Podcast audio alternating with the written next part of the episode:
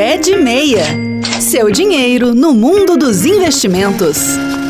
O programa da semana passada abordou o tema da importância de se ter uma reserva de emergência.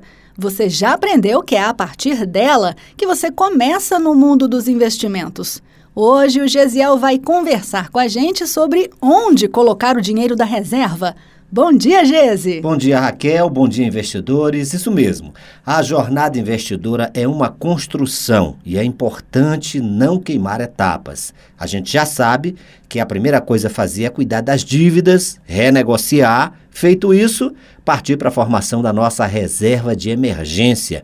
Mas daí surge a pergunta: onde investir o dinheiro da reserva? Boa pergunta. Onde? Que produtos no mercado financeiro são os mais adequados para isso? Olha, Raquel, antes de responder a sua pergunta, é importante saber que esse dinheiro deve estar investido em produtos que tenham segurança, boa rentabilidade e alta liquidez, ou seja, que você possa resgatar rapidamente no mesmo dia, se possível. É reserva de emergência, lembra? E que tenha rendimento diário e taxa zero ou próxima de zero. Hoje eu vou falar de três opções, duas eu gosto e uma nem tanto, e eu vou explicar por quê. As três são Tesouro Selic, CDBs e poupança. E da poupança eu já sei que você tem bronca. Não é bem bronca, mas é que tem produto melhor. Eu vou falar disso já já. Mas vamos começar pelo Tesouro Selic. O Tesouro Selic é um título público federal que tem o seu rendimento atrelado à taxa básica de juros da economia, a taxa Selic.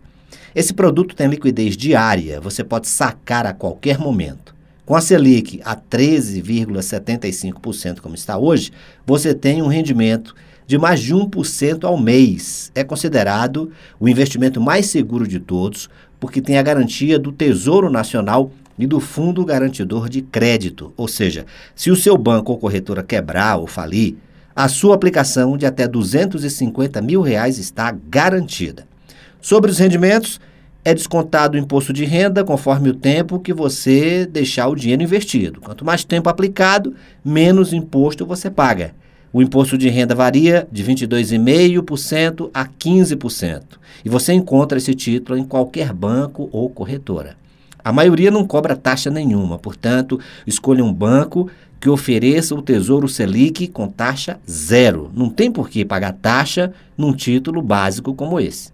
Essa seria a minha primeira opção para guardar reserva de emergência, Tesouro Selic. Tá, e a segunda opção?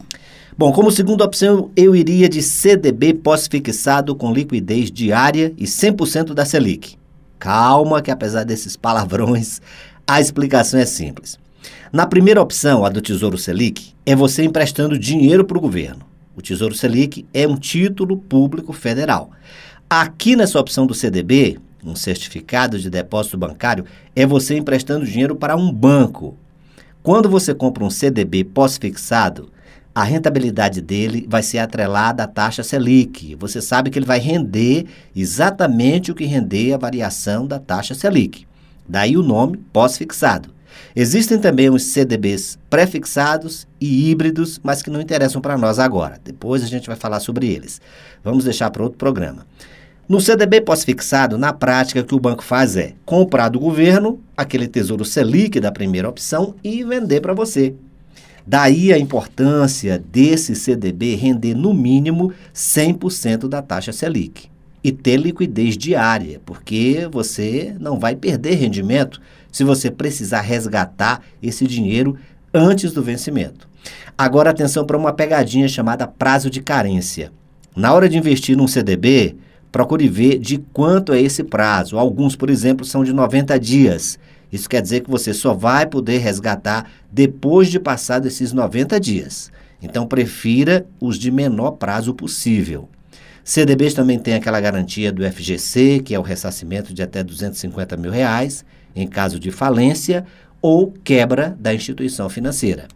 Pesquise CDBs de bancos tradicionais com essas características pós-fixado, com liquidez diária e que renda, no mínimo, 100% da taxa Selic. Hum, legal. Você falou das duas opções que você gosta, Geise. Agora, por que então que a poupança não entra nessa lista?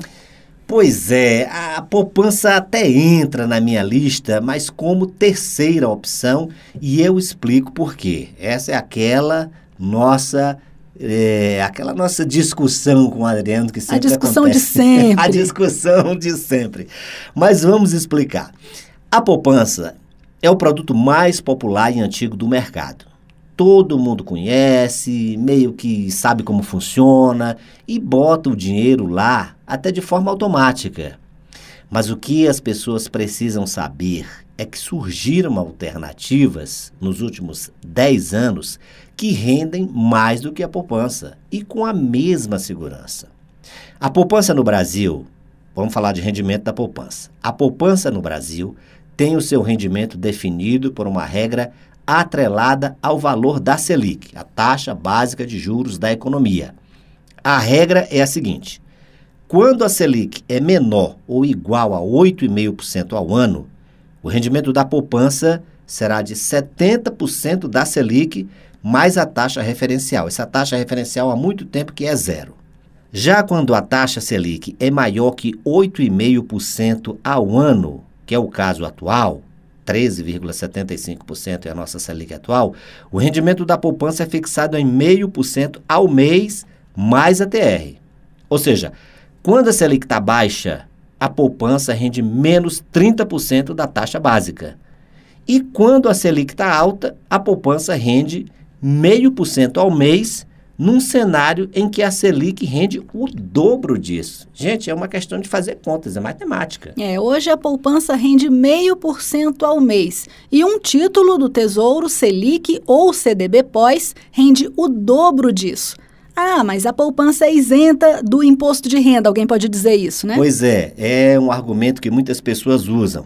Mas, mesmo no atual cenário, mesmo com a isenção, ainda é mais vantajoso ter um Tesouro Selic ou um CDB pós, fazendo as continhas lá mesmo com a isenção. E outra coisa que eu acredito que a poupança joga contra, quando a ideia é reserva de emergência. A poupança tem aniversário. Os rendimentos só caem na conta após 30 dias da aplicação. Se você precisar do dinheiro para uma emergência antes dos 30 dias de carência da poupança, você vai perder os rendimentos. Simples assim. Essa questão do aniversário é o que eu menos gosto para reserva de emergência por conta disso. E a maioria das pessoas nem sabe disso, né? Nem se liga nessa informação. Nem se liga. Só O vai lá no tá que é lá na mais simples, é mais fácil colocar na poupança e fica por isso mesmo. E fica por isso mesmo. Mas tem essas, esses detalhes que fazem da poupança uma das opções que, para reserva de emergência, eu não gosto muito. Agora, se não existissem produtos com a mesma segurança, vá lá, mas nós temos, até com uma rentabilidade superior. E você vai ficar perdendo dinheiro num produto só porque você está acostumado com ele, eu não consigo ver lógica investidora nisso. Bom, mas o que eu penso é: o dinheiro é seu e você investe no que quiser. Ponto. Agora, a função do pé de meia é trazer conhecimento para você investir melhor. Ah, Gisele, eu tenho preguiça de estudar sobre o assunto, eu não quero ter trabalho, eu deixo tudo com o gerente mesmo. Então, nesse caso, deixar o dinheiro da reserva na poupança é melhor do que não deixar em lugar nenhum. Mas sabendo que existem alternativas melhores. Pelo bem do seu suado dinheirinho, eu estudaria opções melhores. E a gente aqui quer te ajudar a mudar a chave, passar a ter uma relação mais consciente com o seu dinheiro, e eu espero ter ajudado nisso. Obrigada, Gisele. Ajudou sim. Pois é, são essas três opções que eu colocaria aí para minha reserva de emergência: Tesouro Selic, CDBs, pós-fixado, com liquidez imediata e, no mínimo, 100% da taxa Selic, ou a poupança, se você não quiser essas duas primeiras opções. Na terça-feira tem mais, Raquel. Obrigada, Gisele, e até lá. Pé de meia. Seu dinheiro no mundo dos investimentos.